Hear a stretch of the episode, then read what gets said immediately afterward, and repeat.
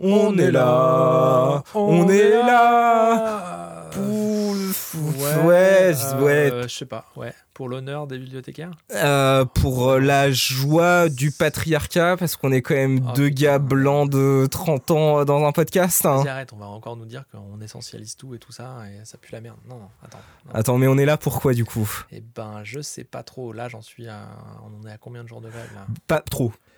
Peut-être falloir qu'on trouve d'autres solutions. hein. Peut-être aller chercher des, euh, des- de l'inspiration de nouveaux modes d'action euh, chez d'autres groupes militants, des trucs un peu vénères. euh. Genre la CIA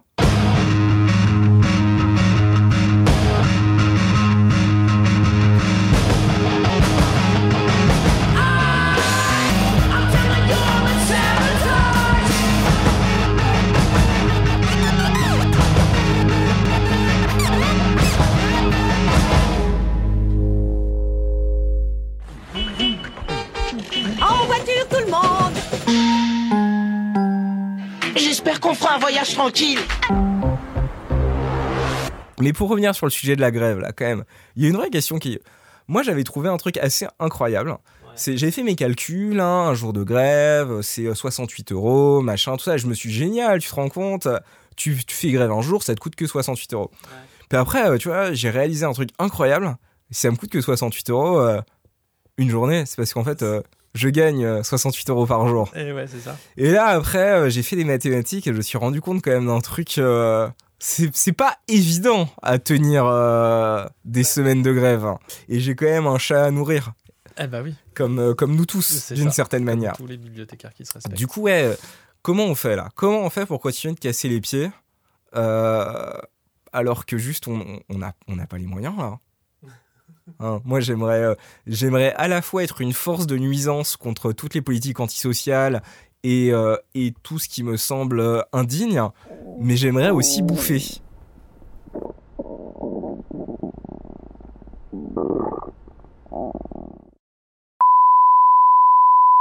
Bah parce qu'il serait très intéressant, c'est d'essayer de voir aussi notre capacité de nuisance. Bah ouais, bah Et ouais. que la CIA, niveau capacité de nuisance, euh, ils ont quand même posé des bases. Ouais, exactement. Parce que notre constat de départ, c'est de se dire, putain, en fait, euh, bon, donc on est au sein d'un mouvement social qui est euh, inédit depuis 50 ans par son ampleur, euh, par sa force, etc., par sa répression aussi, qui est assez vénère et tout. Et, et on voit que les moyens qu'on a pour lutter, pour faire en- entendre notre voix, eh, ils sont relativement euh, limités, euh, ces moyens-là, et surtout leur efficacité, elle est limitée.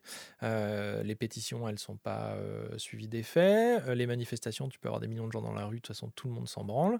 Euh, la grève générale, c'est quand même pas pour eux tout de suite là. Et les jours de grève, euh, ils coûtent cher un peu à tout le monde. Alors j'aimerais quand même t'arrêter deux secondes, euh, parce que c'est pas vrai.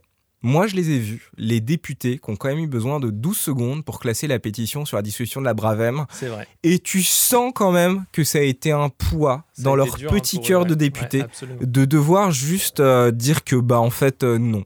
Hein. Et ça, je pense qu'un député a mal dormi à cause de ça. Et moi, ça moi, ça m'a fait du chagrin. Ouais, tu m'étonnes. Parce que vraiment, euh, ils ont aussi un petit cœur qui bat. Voilà, Ouais, je, bah je vais ouais, juste ouais, faire un encart euh, note all député. Hein. voilà, juste, euh, juste au passage. Ouais, et donc du coup, bah voilà, il y a ça, il y a le Conseil constitutionnel, il y a euh, le fait qu'il n'y ait pas de discussion à l'Assemblée, etc. Donc Le ça, Conseil constitutionnel? Non, mais t'inquiète. Ah, pardon, l'EHPAD légal. Mais tous les EHPAD sont légaux, voyons, Quentin. Là, c'est plutôt le, le système de recyclage. Ah, je vois. Parce que ma mamie, elle produit pas des lois organiques, tu vois. C'est ça, c'est ça, exactement. Euh, non mais voilà, du coup on est un peu désemparé euh, et c'est pour ça aussi qu'on a vu un certain nombre de, de manifestations euh, se déclencher euh, presque, presque indépendamment, de façon en toute autonomie, etc. Qu'il y a des gens qui commencent à cramer des trucs et tout. Et d'autres écarts là-dessus. Putain, mais c'est insupportable. T'as des bourgeois qui se plaignent de l'entassement des poubelles dans les rues Ouais. depuis des mois. T'as de gentils manifestants qui prennent sur eux de prendre des torches et d'aller cramer tout ça dans la rue, en bas justement des hôtels particuliers. Les gars trouvent le moyen de pas être contents Ah, quand même. Ils sont jamais contents, hein, sans Ah. déconner. Alors que le gauchiste qui va cramer ta poubelle en bas de chez toi, quand tu ajoutes le bruit et l'odeur. Attends, non là, non, non là je, non, ah attention, ah attention, je, voilà, c'est. la merde. Euh, Alors que la médiathèque Jacques Chirac de 3, Ah, ça suffit, stop, arrête. Donc ouais, la question qu'on se pose dans cet épisode, c'est euh, euh, comment on fait pour euh, foutre la merde? Euh, en fait, comment est-ce qu'on fait pour, euh, pour gripper la machine, euh, pour se faire entendre, etc. Alors, évidemment, on va pas prendre le, le- contexte de la, lutte contre la réforme des retraites, parce que bah, c'est trop gros et que c'est il y, y a des implications qui sont trop importantes. Par contre, ça nous amène à la question de, finalement, les jours de grève, ben, ça, ça pèse dans ton salaire et au final, t'as- t'as pas vraiment la, la- certitude d'être écouté derrière ou que ça ait vraiment du poids, notamment dans nos métiers où en fait, ben, on est fermé, on est fermé, il y a pas forcément, c'est pas forcément suivi d'effet. Qu'il y a beaucoup de- d'endroits où maintenant tu peux avoir du télétravail et où le télétravail va être utilisé comme étant euh, une façon de, de subvertir un peu le droit de grève, puisque bah, si tu galères pour les transports, et ben, tu vas pas faire grève, tu vas faire du télétravail. Et, euh, et voilà, et ça a des aspects positifs et tout ça, on n'est pas en train de, dire le contraire, mais le fait est que la grève a moins d'impact.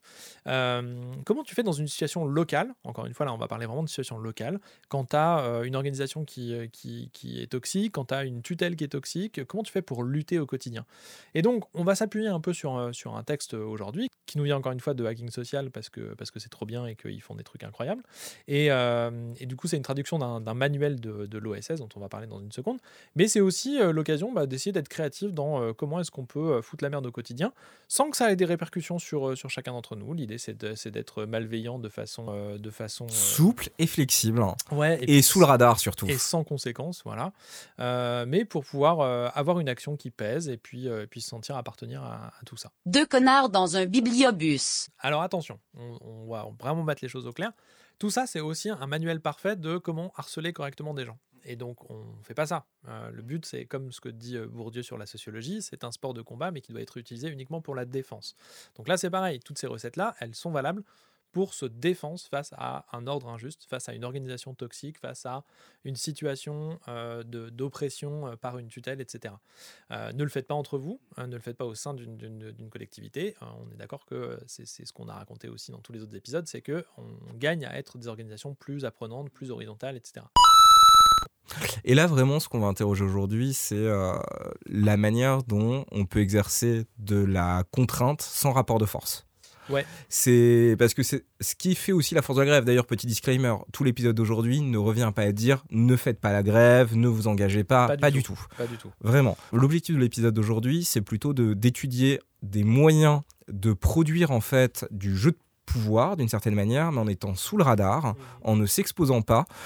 Et en fait, faisant, puisqu'on nous impose un système dans lequel on est faible, voir comment on peut instrumentaliser notre faiblesse, en un sens. Ouais. Puisqu'on part du principe qu'on est euh, faible, un peu stupide et incompétent, comment est-ce qu'on peut utiliser ça à notre avantage? Absolument.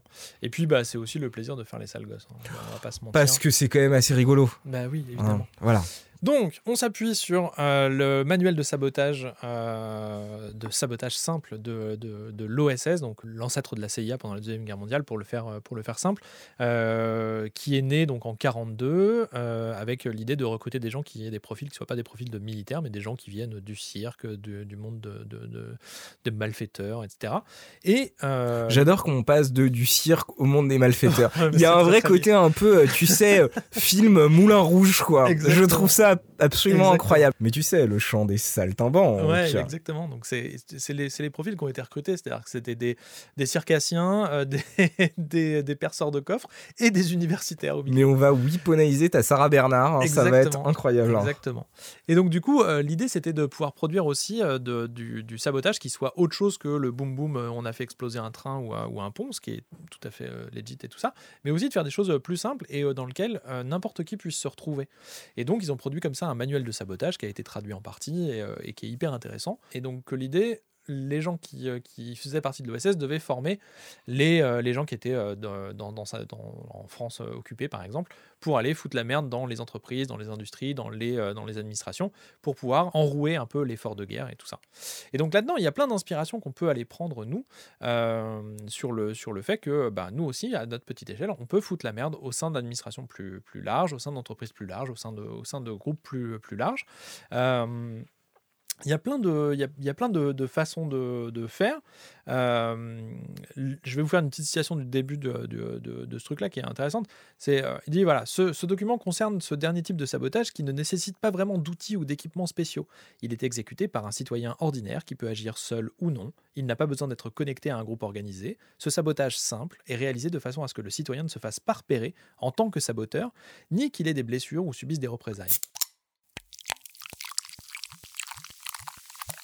J'adore, on dirait vraiment ton guide Ikea pour monter ta chaise, tu sais.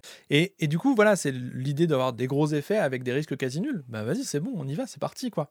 Donc euh, voilà, c'est Ah, petit disclaimer, bien sûr, tout ce qui est dans cette méthode ne doit en aucun cas être reproduit dans vos bibliothèques. non, Nous bah sommes non. avant tout dans une posture, je dirais, universitaire et scientifique, de documentation d'actes passés, Exactement. euh, mais qui ne vise aucunement à être On euh, est dans des situations fictives de Fictives, toute façon. tout à fait. Euh, voilà, si, vous vous retrouvez dans, une, dans, une, dans un, un pays occupé et que vous devez résister, et ben voilà, vous avez des, des, des petits, euh, petits guides pratiques de comment, Voilà. comment, euh, comment faire chier. quoi. Bah évidemment, bien sûr. Voilà, exactement.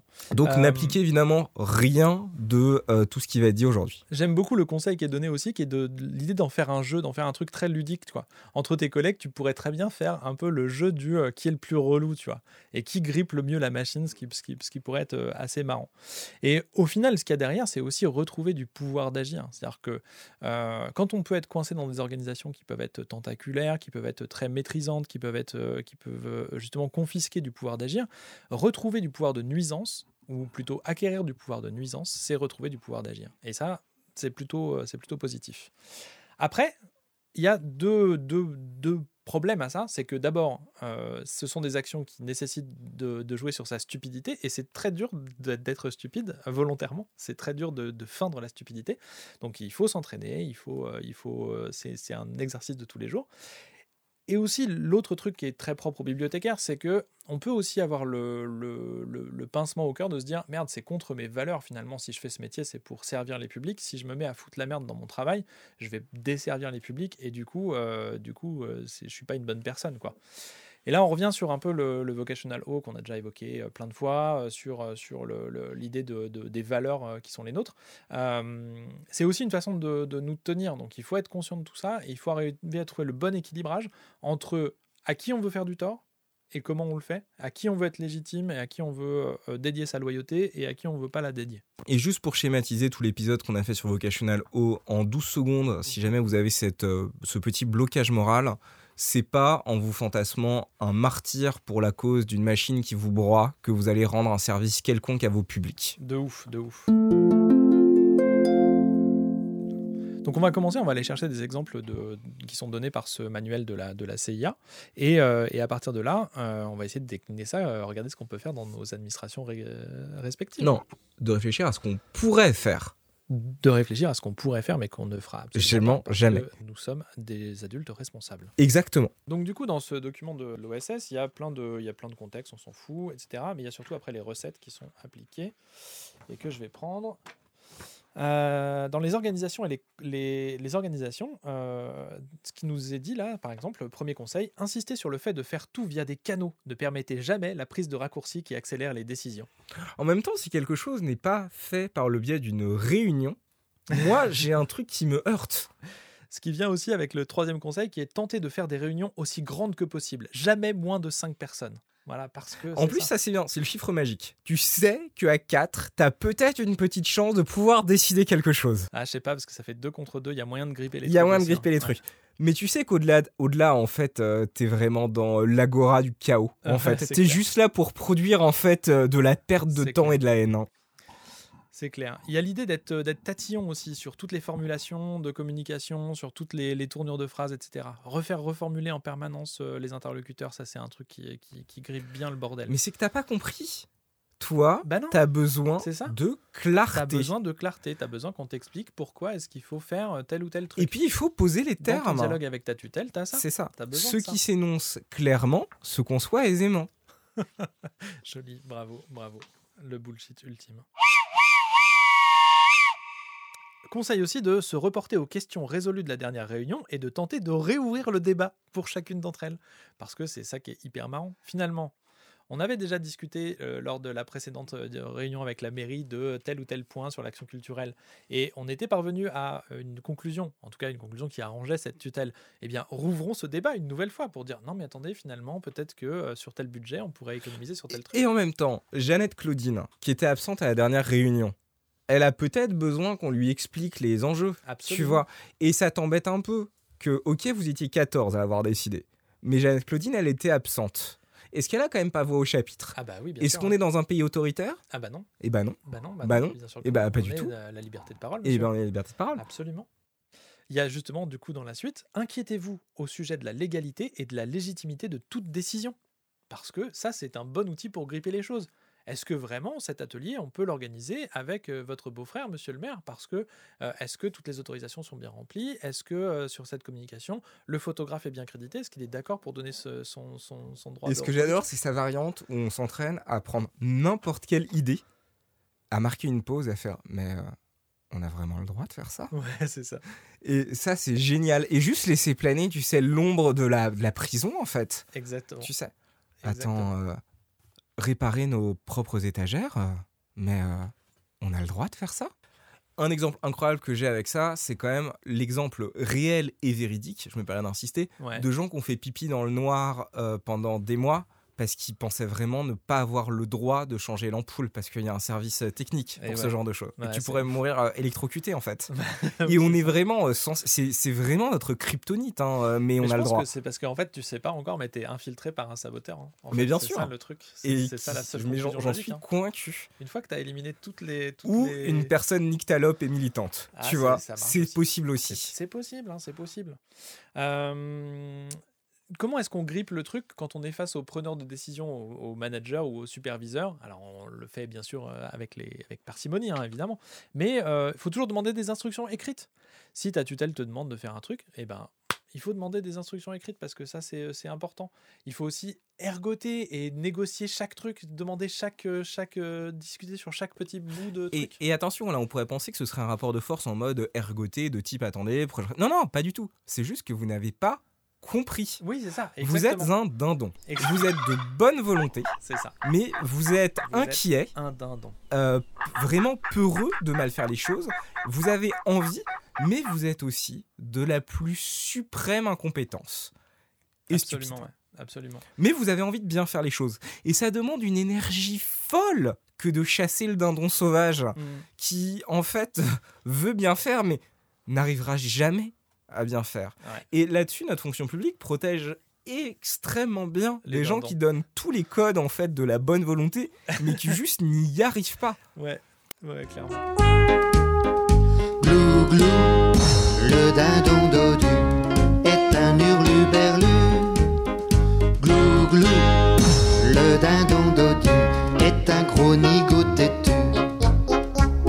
Il y a l'idée aussi de, de- dans, dans- dans le manuel de l'OSS, il y a de demander des matériaux de haute qualité très difficiles à obtenir. Si vous ne les recevez pas, disputez vos supérieurs à ce sujet, avertissez que les matériaux inférieurs signifient travail Mais inférieur. tu te rends compte par exemple que j'ai vu des bibliothèques où ils tentaient d'imprimer leur communication sur autre chose que du 120 grammes? Ah non, mais c'est pas possible. Ça, c'est pas possible. On Moi, pas personnellement, non, mais- je n'imprime pas la com sur du 80 Exactement. grammes. Et donc, du coup, ça va aussi avec l'autre conseil qui est d'insister sur la nécessité d'un travail parfait sur, sur toutes les tâches qui n'ont pas forcément d'importance. Et après, d'a- d'accepter d'avoir cette discussion qui est de dire non, non, mais c'est pas parfait, c'est pas bien, mais c'est pas grave. Mais attends, c'est forcément. On n'a pas le choix, on est l'État français. Ah bah oui, on a un Camarades, devoir de on, a un qui est devoir de représentation qui est important, hyper est important. hyper, euh, Moi, l'idée de faire un atelier quelconque sans viser à la perfection, je sais littéralement que je suis en train d'insulter Marianne. Oh, Allons tout de suite dehors et brûlons le drapeau. Ah non, non, mais Ah, tu peux pas aller jusque je ne peux pas aller jusque-là. C'est voilà. Ce n'est pas possible. Autre conseil, cette fois-ci quand tu es en position hiérarchique, afin de baisser le moral de tout le monde, et donc de la productivité générale, soyez agréable avec les travailleurs inefficaces, donnez-leur des promotions qu'ils ne méritent pas, et à l'inverse, faites preuve de discrimination envers les travailleurs efficaces. Plaignez-vous injustement de leur travail. Bon, alors là, on est dans un, niveau d'agression un peu vénère qui est d'aller taper directement sur tes collègues. Mais dans l'optique d'aller foutre la merde, tu peux, tu peux imaginer des trucs comme Mais ça. Une et ça, c'est concertée. et ça, ça peut se faire tellement facilement et c'est tellement insidieux. Ce qui est très intéressant avec ça, c'est qu'on instrumentalise vraiment le fait en fait que que tu sois cadre, que tu sois tes journées, elles feront 8 heures, quoi qu'il arrive.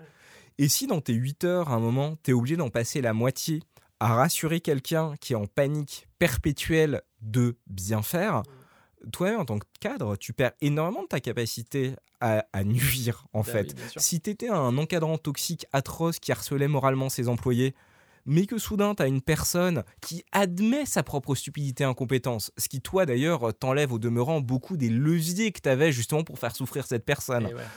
euh, et que du coup tu dois passer un temps incroyable à essayer de piloter le dindon, mais t'auras pas le temps pour le reste en fait. Ouais. Et ce qui est incroyable, c'est quand on a justement des témoignages d'encadrants se sentant presque harcelés par l'incompétence flagrante de cet employé, Ouais, euh, et qui n'ont plus le temps eux-mêmes de se livrer à leur propre harcèlement, parce que ça devient beaucoup trop dur dans une journée de dépenser l'énergie nécessaire à passer en permanence après quelqu'un qui a besoin de réassurance systématique. Absolument. Et du coup, ça nous amène aussi à la, suite des conseils de l'OSS. Euh, Il y a l'idée de, de multiplier le nombre de documents de travail dont on a besoin, de multiplier aussi le nombre de procédures, faire des procédures pour chaque petit truc, et surtout, surtout, le truc essentiel, c'est de respecter tous les règlements à la lettre.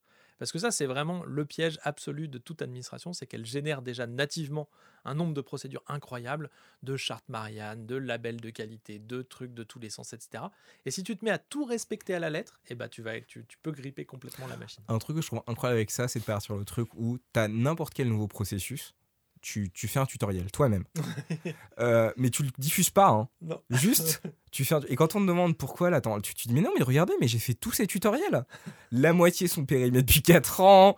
Tout est sous un format Word imbitable. T'as fait des captures d'écran de trucs A4 que t'as copié dans des pages A4, mais en réduit puissance 12 000.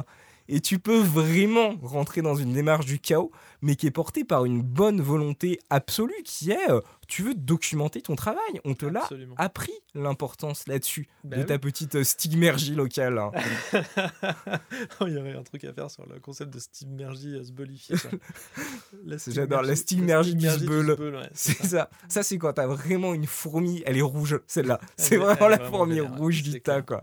Exactement.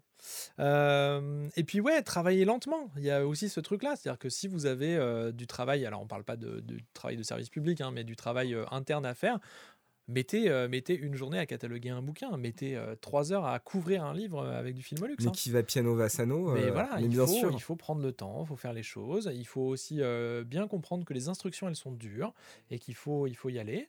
Il ne faut pas hésiter non plus à s'empêtrer dans des questions administratives de toutes les façons possibles. Euh, finalement, j'aimerais bien que tu me réexpliques cette procédure de, de promotion pour savoir, euh, pour m'expliquer vraiment pourquoi est-ce que je ne suis pas promouvable maintenant. Et sinon, comment est-ce qu'on peut faire pour mobiliser les congés bonifiés? Alors que tu, tu ça ne s'applique pas du tout à toi. Et par contre, attention, hein, c'est pas juste dans la réponse, t'as besoin aussi du texte. Ah oui, bah oui, il y a besoin de tout ça. Il y a besoin de tout ça. Exactement. Et ça, c'est important parce que si t'as pas le texte, en fait, euh, t'as des, t'as des palpitations la Mhm. nuit. Exactement. Pareil, alors la, la- la dernière partie, c'est vraiment le côté euh, comment est-ce qu'on peut euh, abaisser, enfin créer de la confusion, etc. Euh, le premier conseil, c'est donner des explications longues et incompréhensibles quand vous êtes interrogé. C'est-à-dire que si, euh, si tu es dans, une- dans un cas où on te dit, bah, alors il y a ça qui a, qui a merdé, comment ça se fait? Allez-y, laissez libre cours à votre, à votre explication en passant par le récit de votre enfance. euh, c'est vraiment d'avoir réussi à créer une culture, en fait, d'en- d'entreprise, d'administration. Ouais. Dès que tu ouvres la bouche en réunion, tu vois déjà les gens blanchir un peu et le soupir généralisé. c'est ça. Parce que, euh, à la question de comment est-ce que je me verrais, par exemple, reclasser nos BD, si ta réponse ne commence pas par un moi dans la maison de famille de mes parents, Oui. Oui, oui. là déjà tu es en train de ne pas répondre de la bonne manière. Absolument. Et ce qui est important, c'est que vraiment les gens sentent que tu parles de quelque chose qui est important pour toi, d'accord? Et qu'il y a un passif derrière ça. Là, en fait, on n'est pas juste en train de perdre du temps, on est en train de toucher à ta part d'intime la plus, in- la plus intense, en fait. Absolument, ouais. Donc voilà, donc autant de trucs qui permettent de jouer la stupidité en, en permanence et d'essayer de, d'essayer de, de bloquer euh, les rouages de la machine. Et vraiment, si jamais vous rentrez dans ces combats-là, dites-vous bien, questionnez profondément ça en. Est-ce que vous avez juste envie de faire chier quelqu'un ce qui peut être légitime, mais méfiance quand même, Ouais. hein, euh, vraiment sur ce côté harcèlement. Ou est-ce que c'est parce que c'est le dernier espace de liberté qui vous reste? Mm.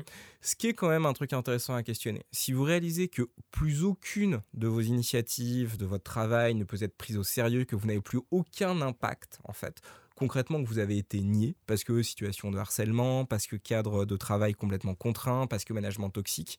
Là, tout ça, c'est le pied de biche, disons, qui va vous permettre de reconquérir des espaces de liberté que vous ne pourriez pas conquérir par une lutte franche et ouverte parce que le rapport de force est trop déséquilibré. Ouais. Mais c'est vraiment important de réussir à le voir aussi sous cette lorgnette en fait. Ce dont on parle là, c'est vraiment d'un manuel, disons, euh, d'autodéfense professionnelle qui joue sur votre faiblesse absolue.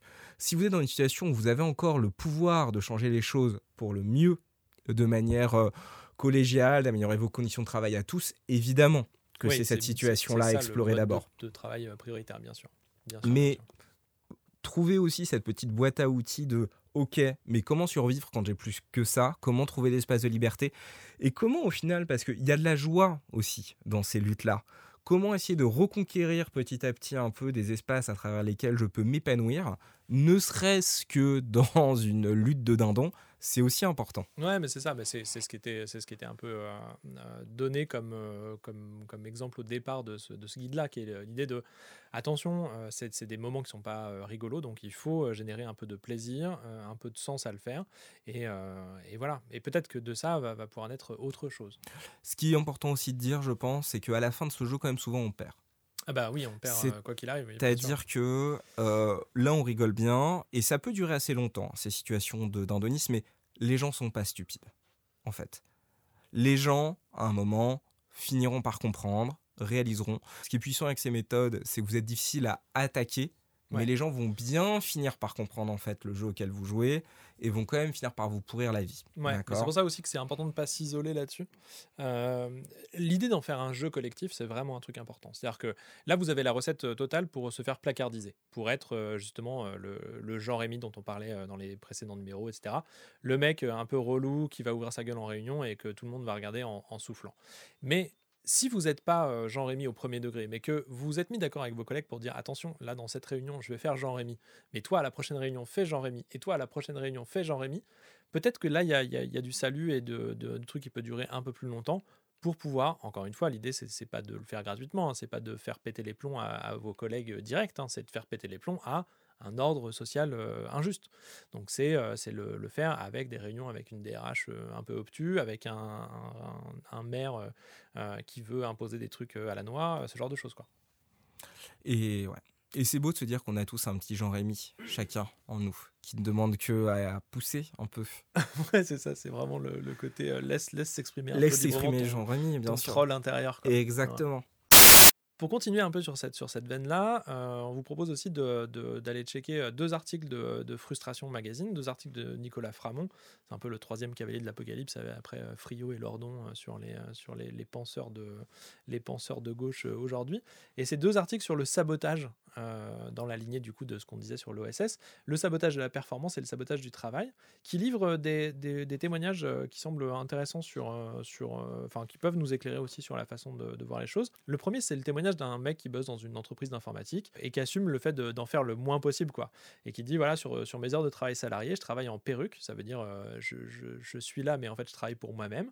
Et donc, il va faire euh, une tâche sur une, sur, une, sur une plateforme de micro-job en ligne, genre Fiverr ou autre, euh, pour pouvoir euh, vendre un peu de, de son travail sur son lieu de travail en utilisant le, le- le matériel de sa boîte. Euh, voilà, il y a, il y a aussi ça peut-être à faire euh, là-dessus, quoi. Consulter des pages internet ou lire des PDF, faire des trucs perso, quoi. Bosser pour soi, bosser pour une asso, bosser pour son syndicat, bosser pour, pour ce qu'on veut, mais resocialiser du temps de travail, du temps de travail. Et ce qui est doublement important, parce que généralement, à la fin de toutes les histoires dans lesquelles on vit du harcèlement professionnel, c'est que quand on en sort, généralement c'est par le bas et on est détruit. C'est-à-dire qu'on réalise soudain que c'est pas juste qu'on a vécu quatre années euh, professionnelles très difficiles où on Mm. a été humilié, c'est aussi qu'on a perdu en compétences, Ouais. qu'on a perdu en confiance en nous, qu'on a perdu en tout un tas de choses qui vont rendre en fait la, notre euh, réemployabilité bien plus compliquée. Ouais, tout à fait. Et cette conquête, en fait, là, de lire, par exemple, sur un temps de travail, euh, donc en situation de harcèlement, des articles, de se renseigner, de se documenter, ainsi de suite, c'est lutter, en fait, contre le fait que on est en train de perdre en compétences. Mm. Ouais, ouais, euh, absolument. Et puis, bah, ça, continue aussi. euh, Il y a d'autres exemples. euh, y a, c'est marrant parce qu'il y a un exemple de bibliothécaire, justement, dans l'article. Euh, une bibliothécaire qui dit euh, voilà, mes collègues ont souvent une forte tendance à jouer les fonctionnaires tatillons façon premier de la classe, et donc à avoir du zèle dans les procédures d'inscription, les emprunts, les amendes, etc. Et à son petit niveau, elle dit euh, quand il n'y a personne pour regarder ce que je fais, eh ben, j'accorde la gratuité totale des emprunts aux personnes aux minima sociaux, même si elles n'ont pas de justificatif. Je fais sauter les amendes, ce genre de choses. Et bah, ça, voilà, ça, c'est des, procédures de base, mais qu'on applique assez, assez facilement au quotidien. Mais le fait de, pouvoir se dire, ah bah voilà, je vais, je vais peut-être passer la vitesse supérieure là-dessus, euh, bidonner sur plein de chiffres, ce genre de choses, très bien, tant mieux. Et avec ce truc extrêmement marrant en plus, que, mettons, vous jouez à ce petit jeu-là pendant un an.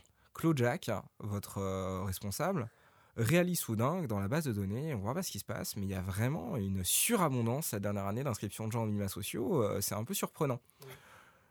Et, euh, et la dernière fois, vous avez eu la discussion, il y a un an, avait vraiment été acté que non, on est hyper carré là-dessus, on autorise que les gens, machin, parce que sinon, ça va être l'apocalypse, l'abus, euh, machin.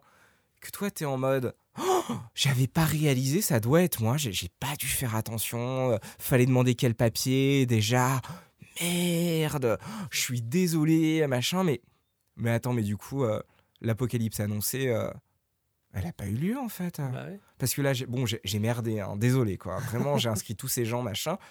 Mais j'ai l'impression que la bibliothèque, euh, elle est pas à feu et à sang. euh. Ouais, c'est bizarre. hein. Est-ce que maintenant qu'on sait que ça marche, on peut pas avoir à nouveau la discussion? Et du coup, voilà, rebalancer une pièce dans la machine. Absolument. Ouais, ouais, bah ouais, c'est c'est- c'est- c'est ça aussi, c'est l'occasion, euh, à partir d'un truc très destructeur et très euh, je- j'en ai rien à branler et je vais faire en sorte de gripper la machine, comment est-ce qu'à partir de ça, on peut malgré tout avoir une discussion constructive à l'issue de ça pour dire, ok, maintenant qu'on a fait le singe et qu'on a fait un peu n'importe quoi, Le dindon. le dindon, le singe, le dindon, ça marche. Euh, Attention quand même. hein. Ouais, Attention. Le singe, il est assez habile. hein. il saute de branche en branche, Ouais, il ouais. machin. euh, ouais, Non, non, non. S'il te plaît, les, les termes sont importants. Je ne peux pas continuer ce Posons podcast tant qu'on n'est pas tombé d'accord sur les termes. D'accord Le dindon. Donc, euh, quand t'as passé cette. Ah, glouglou Ah, Ouais, c'est pas du tout ça le. le Ah, glouglou Putain, t'es vachement puissant, non, Ouais, t'as vu. Ouais, donc du coup, c'est c'est l'idée de, à partir de ces trucs très destructeurs, de, de faire au, au contraire de la construction. C'est-à-dire de, de faire du lien avec ses collègues, d'en faire un jeu, de faire un truc, et puis d'interroger le sens de tout ça.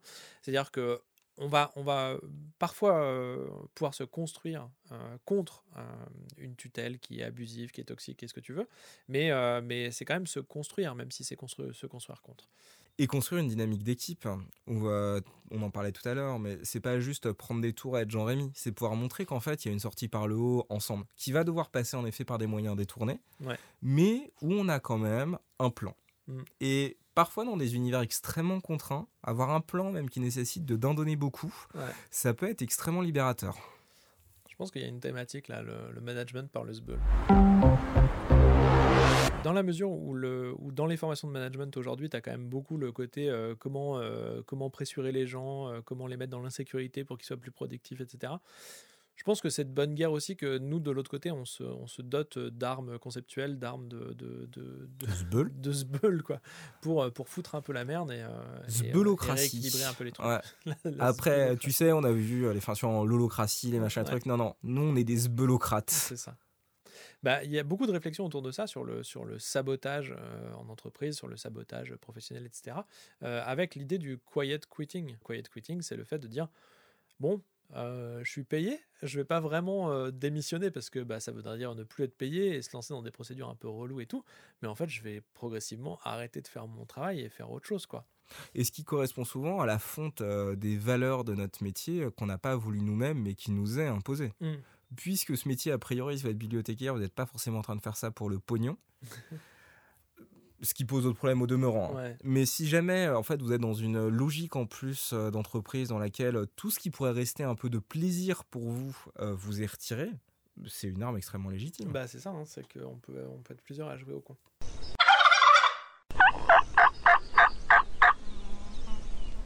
Et un truc qu'il faut dire au sujet de désobéir, parce qu'au final on parle quand même de ça en bout de course, même si c'est en le faisant dans le feutré, c'est combien c'est incroyablement libérateur.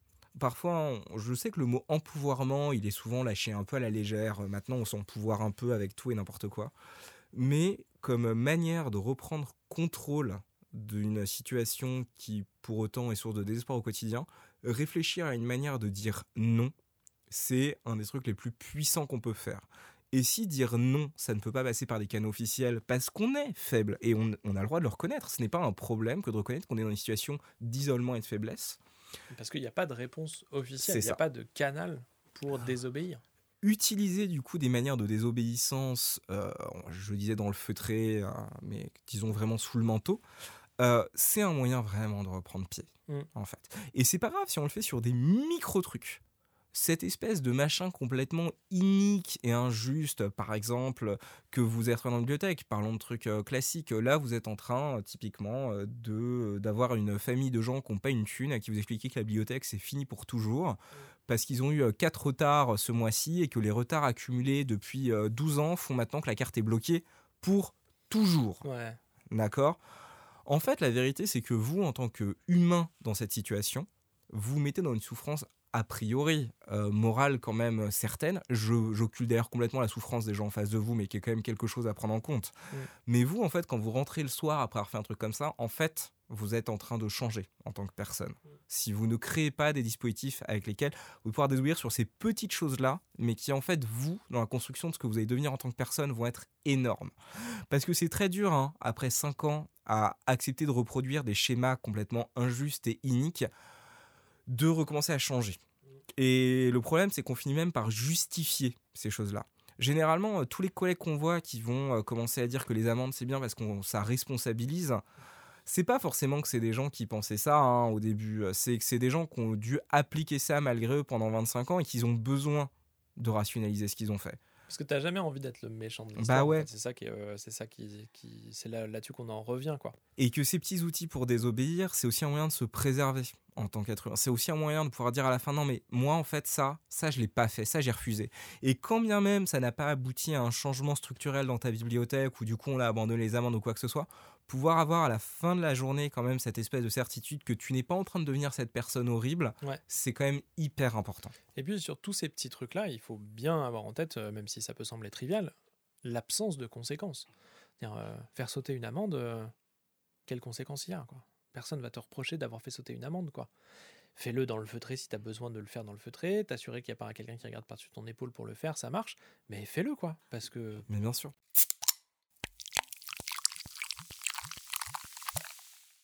Alors du coup, bon, vous voyez, euh, on peut faire le dindon. Faire le dindon, c'est rigolo. Il faut le faire à plusieurs, c'est plus marrant. Euh, il faut essayer de pas se mettre en danger, faire, faire, faire les choses euh, de façon la plus safe possible, parce que c'est l'idée aussi d'avoir d'autres mesures que la grève et que les vrais mouvements auquel il faut adhérer aussi, auquel il faut participer euh, de façon évidente. Mais c'est pour euh, ben, se bolifier, smoossifier un peu le, quotidien, faire en sorte que quand on est dans une, dans une organisation qui est injuste, euh, dans laquelle on vit de l'injustice, dans laquelle on vit de la toxicité, qu'on puisse aussi avoir quelques armes pour y répondre. Et on veut vraiment pas, on l'a dit, vous inciter à pratiquer ce genre de choses, mais je pense que vu qu'on est bibliothécaire, c'est important pour nous de documenter. Et on propose donc le petit hashtag Dindon Challenge, et n'hésitez surtout pas donc en commentaire à lâcher vos meilleurs documentation de dindons que vous n'avez évidemment pas réalisé vous-même. Bien sûr. Mais ce qui est important, c'est vraiment de valoriser le travail de nos dindons et de montrer un peu ce qui existe. Nos dindons du talent. Nos dindons du talent, quand même. Alors, euh, en commentaire ou en MP1, on va être, on va être serein aussi là-dessus. Voilà, l'anonymat, hein, ça aussi du bon. Hein, exactement. Bien. Et bah, euh, tous dindons. Et euh, on vous dit à bientôt. Est-ce qu'on pourrait faire un je suis dindon ou c'est trop? Hashtag. Not le dindon, camarade. Not le dindon. Agloulou Agloulou